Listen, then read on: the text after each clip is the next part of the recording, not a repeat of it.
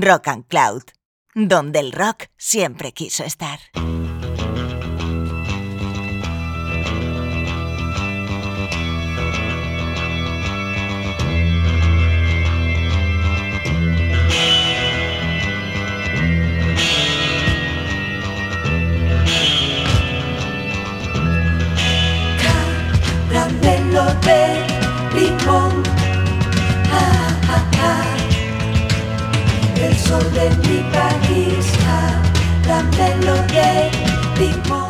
Saludos a todas y a todos. Eh, esto es Caramelo de Limón en la sintonía de Rock and Cloud.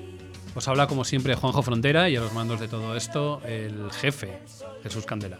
Y aquí, mm, para nuestro cuarto capítulo, tenemos una de esas, a la vista una de esas ocasiones en que es muy difícil discernir entre el personaje y su obra. Yo cuando me encuentro con algo así siempre me hago la misma pregunta. Si Hitler hubiera pintado un cuadro genial, ¿se lo reconoceríamos al margen de todo lo que hizo? Es moralmente muy difícil acudir a criterios estrictamente artísticos cuando estamos ante un ser despreciable, como resultó ser, a partir de un determinado momento de su vida, el personaje que nos va a ocupar. Un misógino, un maltratador y al final de todo un asesino que acabó sus días en la cárcel convertido en un chiste de sí mismo y loco perdido. Cuesta mucho reconocer el mérito a este personaje, pero el caso es que lo tiene y mucho, puesto que sin él todo lo que de lo que hablamos aquí no sería lo mismo. Más allá de toda la leyenda negra que rodea a Phil Spector, hay un personaje esencial para entender la música que conocemos como pop.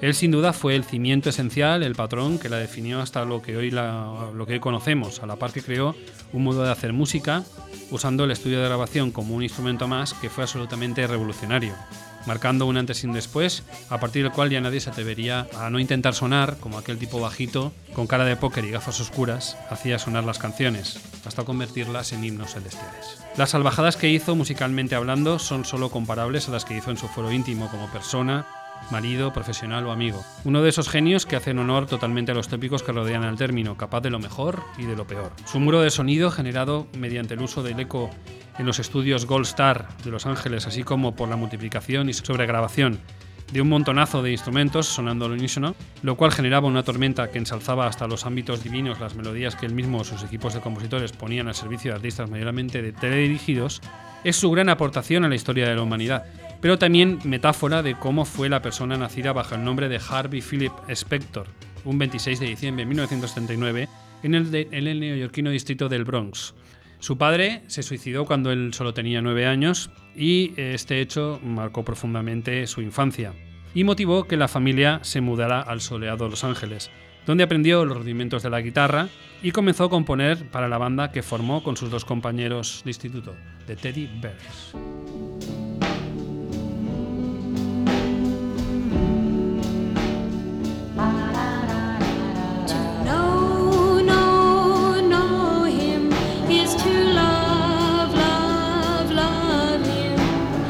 show.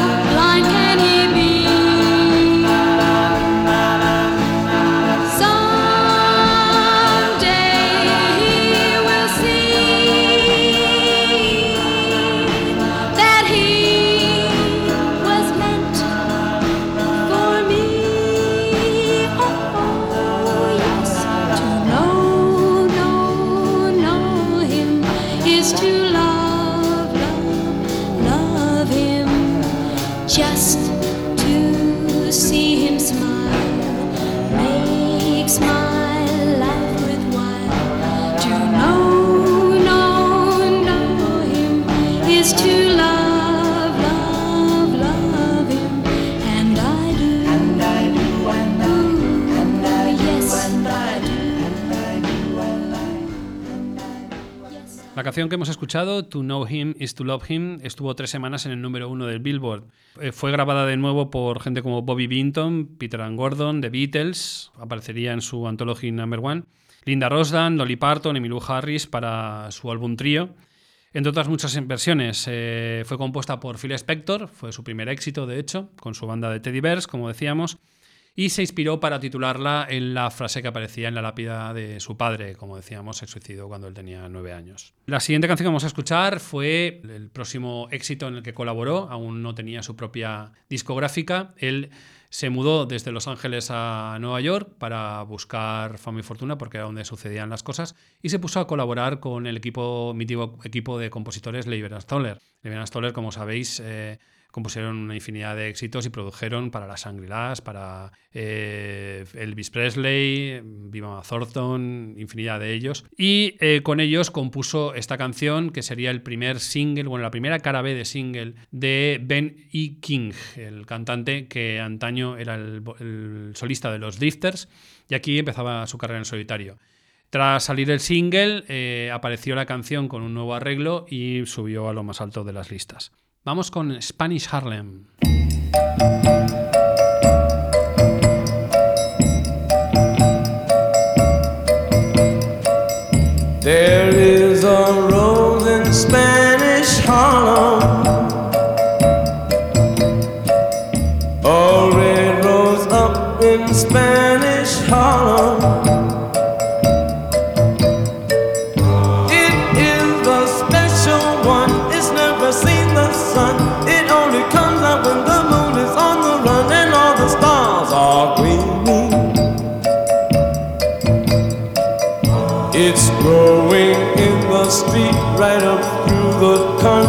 But soft and sweet. And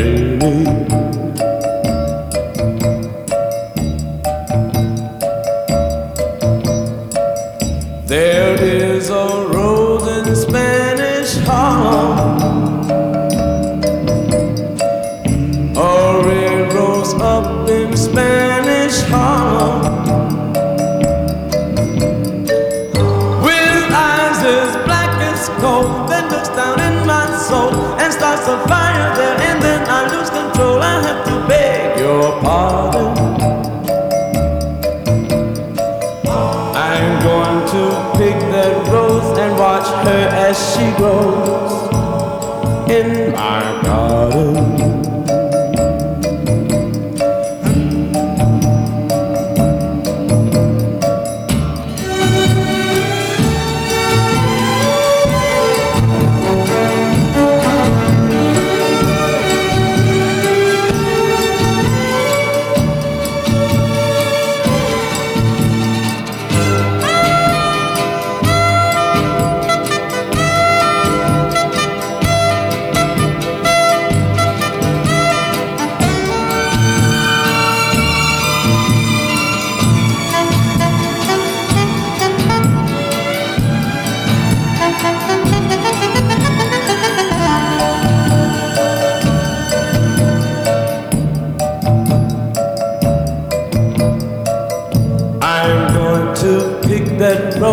watch her as she grows.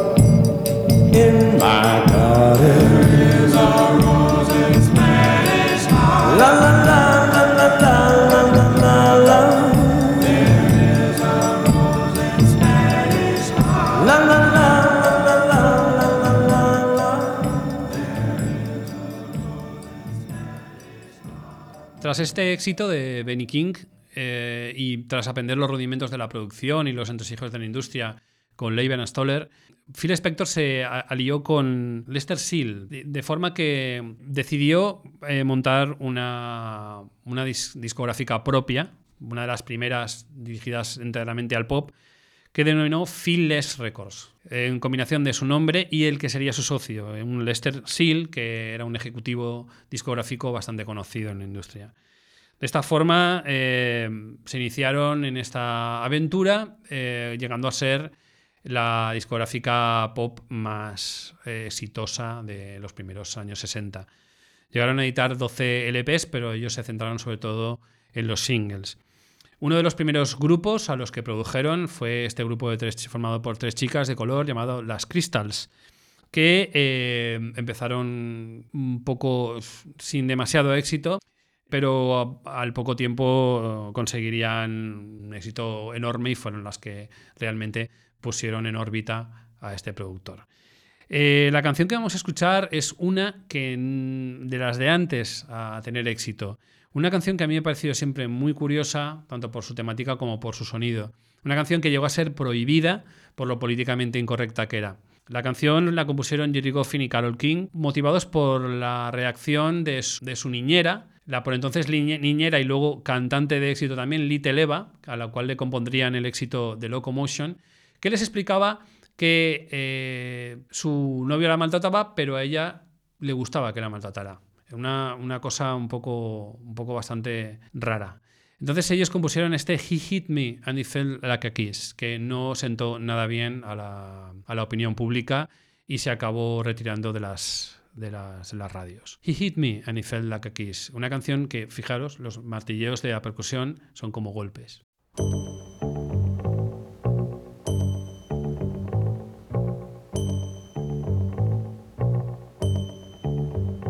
He hit me, and it felt like a kiss.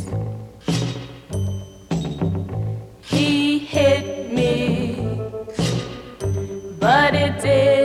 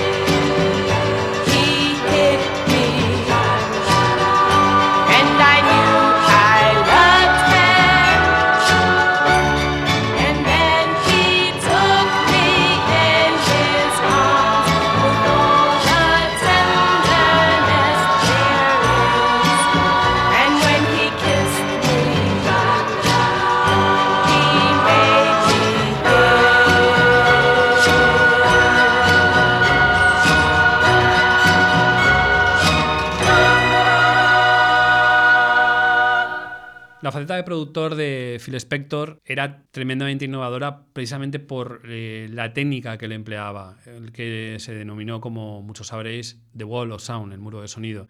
Este Wall of Sound se, se hacía con muchos colaboradores, o sea, se hacía a través de su colaboración con mucha gente. Entre ellos los el arreglista Jack Nish, un nombre muy importante también en la historia del pop, el, el ingeniero de sonido Larry Levine, y luego una caterva de músicos muy importantes, eh, residentes de Los Ángeles, que se llamaba, eh, se hacían llamar The Wrecking Crew, en el cual encontrábamos a músicos tan importantes como Hal Blaine, eh, Leon Russell, eh, Carol Key, Tommy Tedesco, eran lo mejor de lo mejor dedicados enteramente a tocar en discos de, de artistas pop de la época y de los cuales eh, Phil Spector hizo un uso bastante prominente. El Wallace Sound, eh, eh, según dijo él, cito palabras textuales, estaba buscando un sonido, un sonido tan fuerte que aunque el material musical no fuera el más grande, el sonido arrastrara al disco. El caso era aumentar y aumentar, todo encajaba como un, todo encajaba como un rompecabezas. Para la revista Time, el sonido espectro, como se conoce en la industria, está marcado por un tempo palpitante de martillo, de martillo pilón intensificado por la multiplicación inusual de instrumentos de percusión y el aumento de volumen. Tiene orquestaciones espectrales, ondulantes, con climas relucientes. Está mucho más pulido, variado y enraizado que el rock and roll normal. La primera vez que este Wall of Sound es plenamente ejecutado es en esta canción de Bob B. Sox and the Blue Jeans, una canción de 1963 que llegaría al número 8 del Billboard y se llama Sipa di Duda.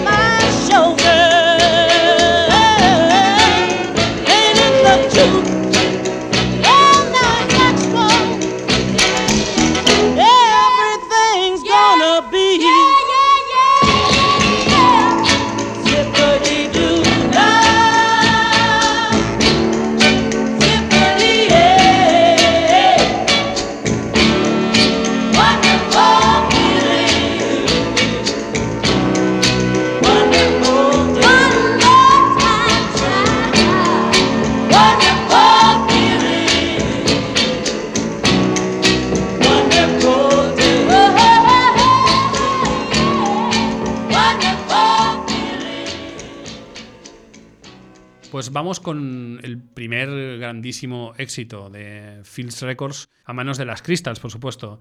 Hablamos de Tattoo Run Run, que fue una canción compuesta por Spector con el matrimonio, unos, con sus colaboradores más habituales, el matrimonio formado por Jeff Barry y Ellie Greenwich, y grabada en los estudios Gold Star con The Wrecking Crew, de los que hablábamos antes. Con los estudios Gold Star fue un, un elemento esencial en la elaboración de los discos de Phil Spector, en estudios de Los Ángeles con una reverberación muy especial.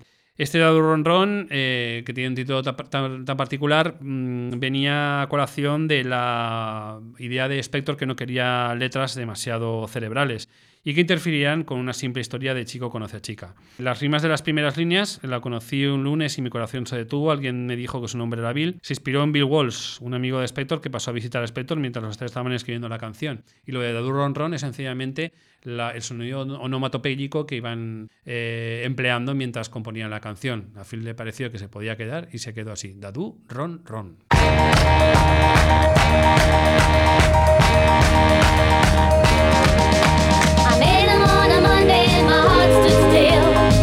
Run, run run? Did you run run? Somebody told me that his name was Bill. Did you run, run? Did you run, run?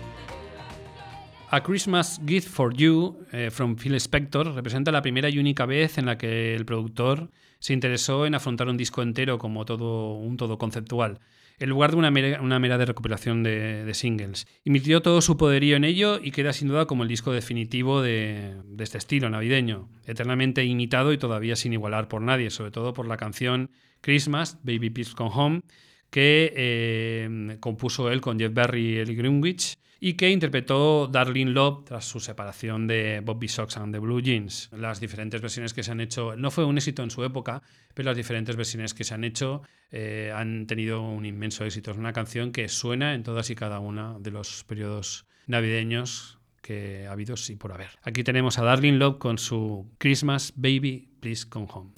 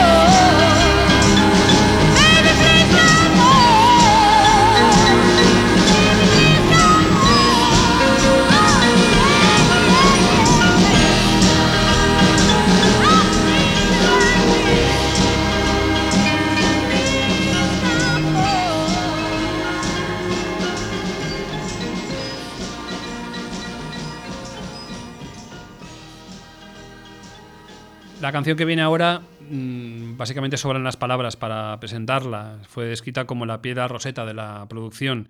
Número 22 entre las me- 500 mejores canciones de la historia para la revista Rolling Stone. La primera, una de las primeras colaboraciones con Jack Nish y Larry Levin eh, por Phil Spector. Los golpes de batería de Hal Blaine son históricos, son eternamente imitados. Y bueno, eh, Spector hablaba de ella como una wagneriana aproximación al rock and roll y tenía mucha razón. Aquí está Be My Baby.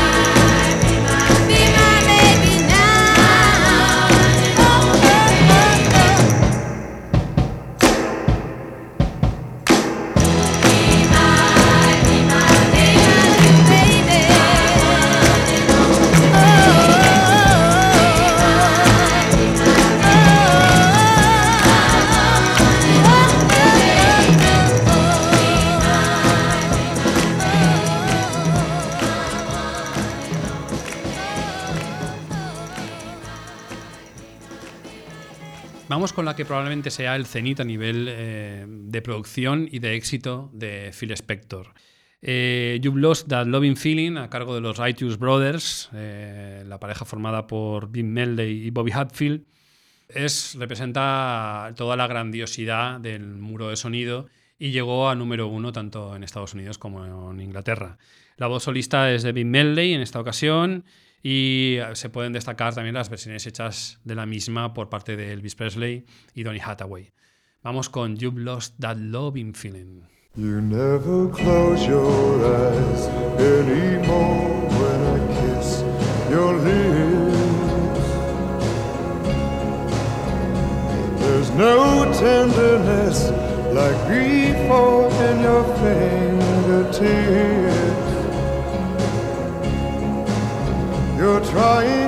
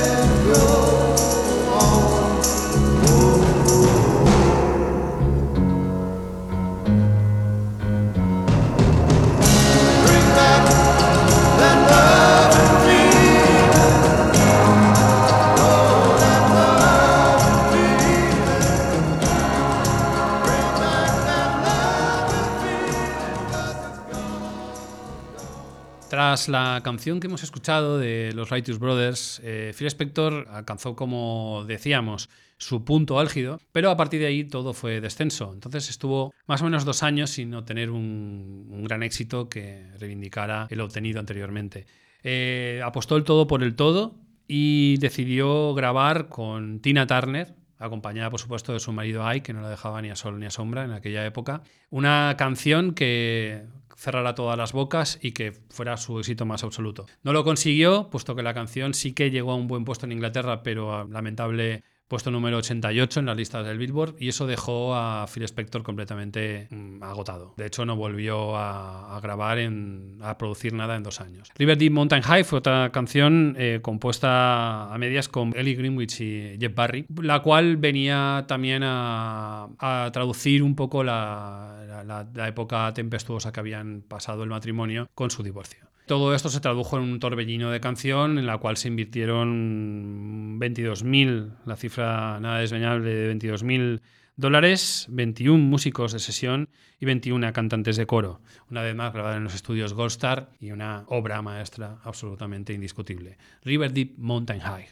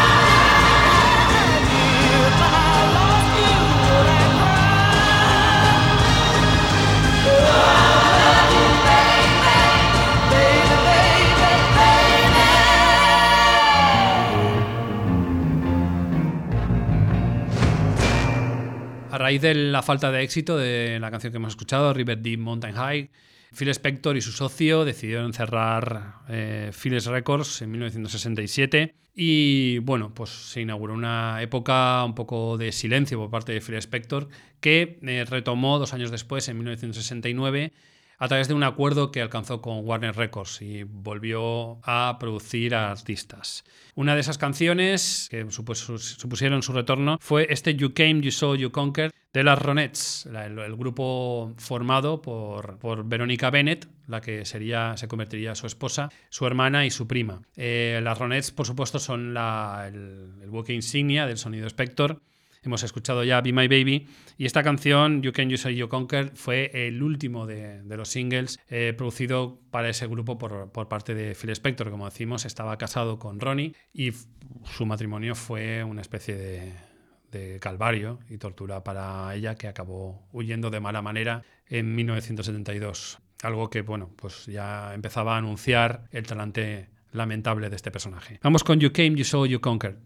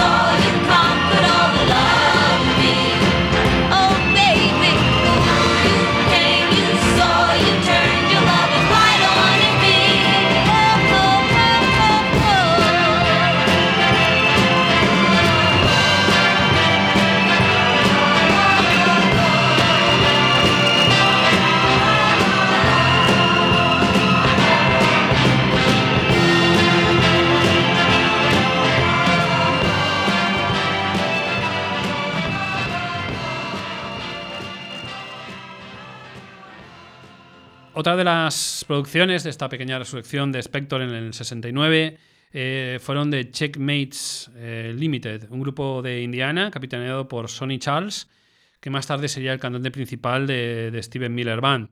Este Proud Mary, una versión de, John Fogerty, la, famosa canción de, de John Fogerty, tiene todos los elementos de- del gran muro de Spector, una canción excesiva por todos lados. Vamos con Proud Mary de Checkmates Limited.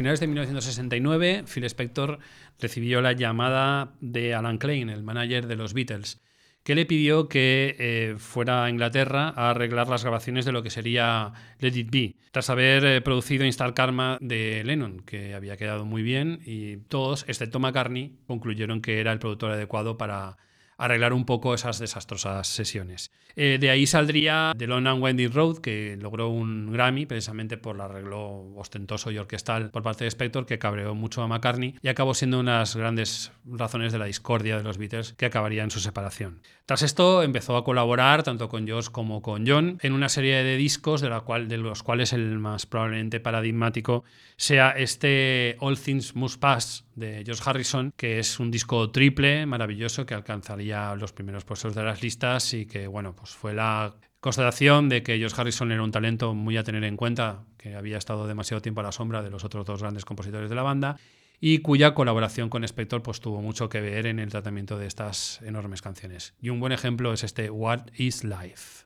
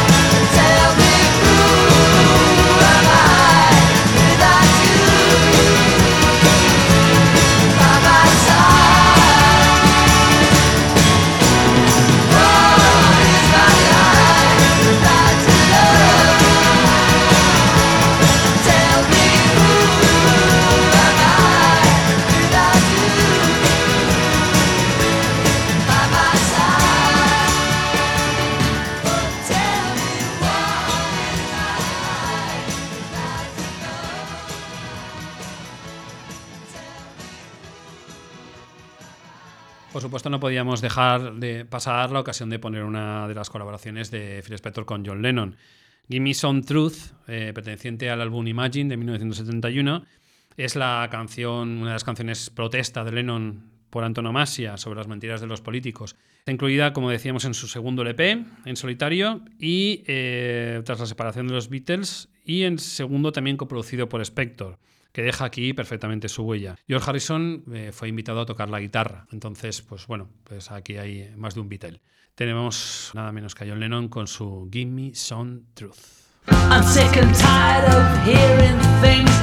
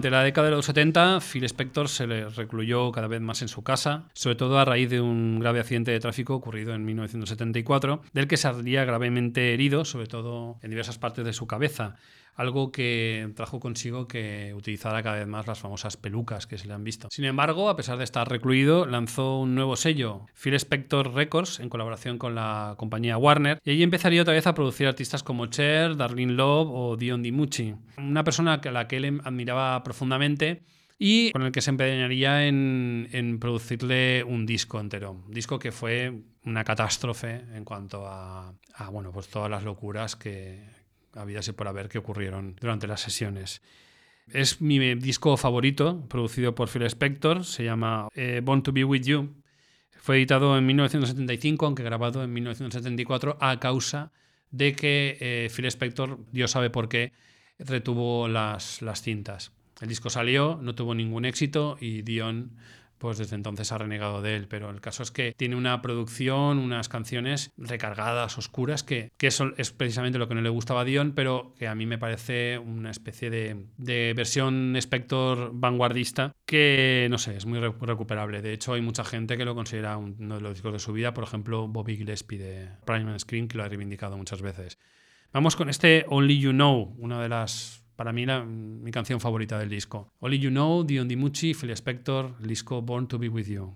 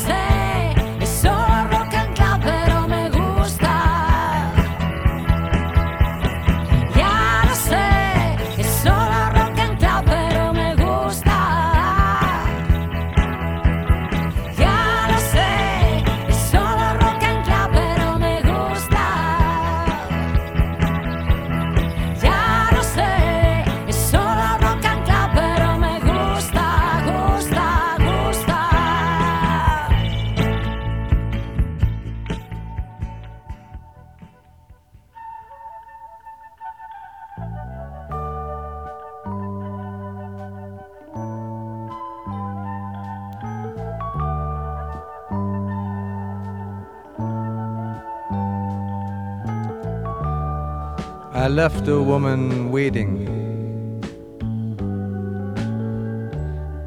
I met her sometime later. She said, I see your eyes are dead.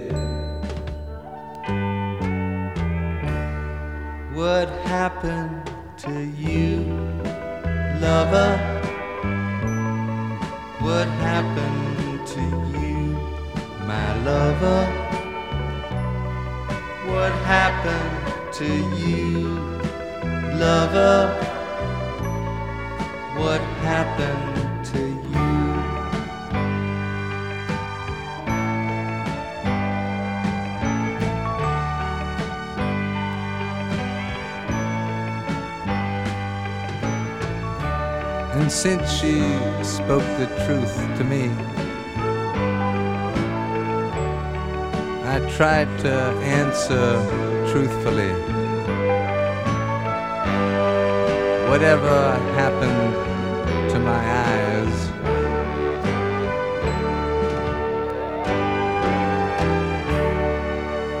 Happened to your beauty? Happened to your beauty? Happened to your beauty? Happened to me.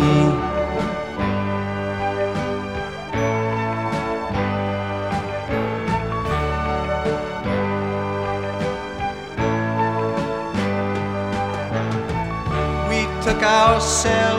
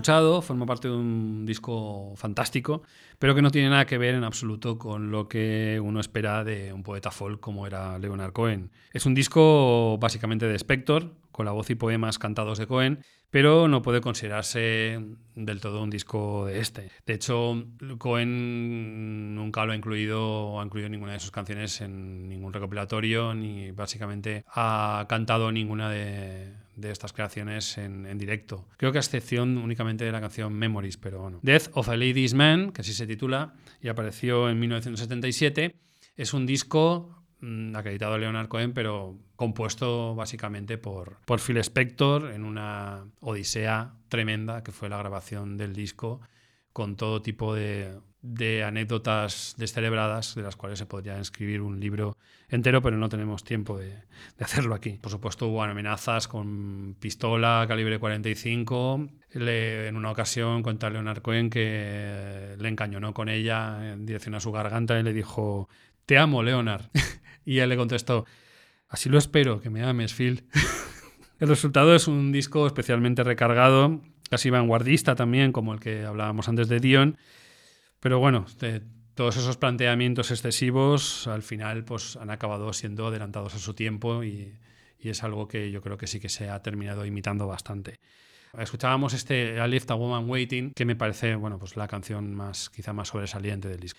Vamos, con, vamos a despedir ya el programa dedicado a Phil Spector, nada menos que con los Ramones, The Ramones, con el disco que él mismo les pidió producirles, pero que vamos, ahí ya sí que fue el acabos. El mismo Didi Ramón contaba que él acabó yéndose, se, se fue de las, de las grabaciones sin haber tocado una sola nota y que a día de hoy, cuan- cuando, contaba aquello, no sabía quién había tocado el bajo en el disco. Eh, por ejemplo, también al guitarrista Johnny Ramón eh, le hizo repetir el primer acorde de la canción Rock and Roll High School durante horas y más horas y más horas y más horas, hasta que el guitarrista, que eh, tampoco era manco, digamos, le dijo que se largaba de allí. Y cuando, por supuesto, Phil Spector sacó la pistola y le encañonó, le dijo, me da igual que me mates, me voy.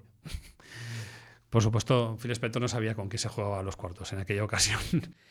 Bueno, en todo caso, quedó un disco muy apañado, el más exitoso, de hecho, de los Ramones, tanto en Inglaterra como en Estados Unidos, y contenía, por supuesto, una versión de uno de los grandes clásicos de Phil Spector que él grabó con las Ronettes, pero aquí le dio el toque definitivo, para mi gusto. Un single que llegó al número 8 en las listas inglesas, y bueno, pues despedimos este programa con un excelso Baby I Love You a cargo de The Ramones. Ha sido un placer hablar con vosotros. Os ha hablado Juanjo Frontera, los mandos ha estado Jesús Candela. Esto es Rock and Cloud y no olvidéis nunca comeros un caramelo de limón.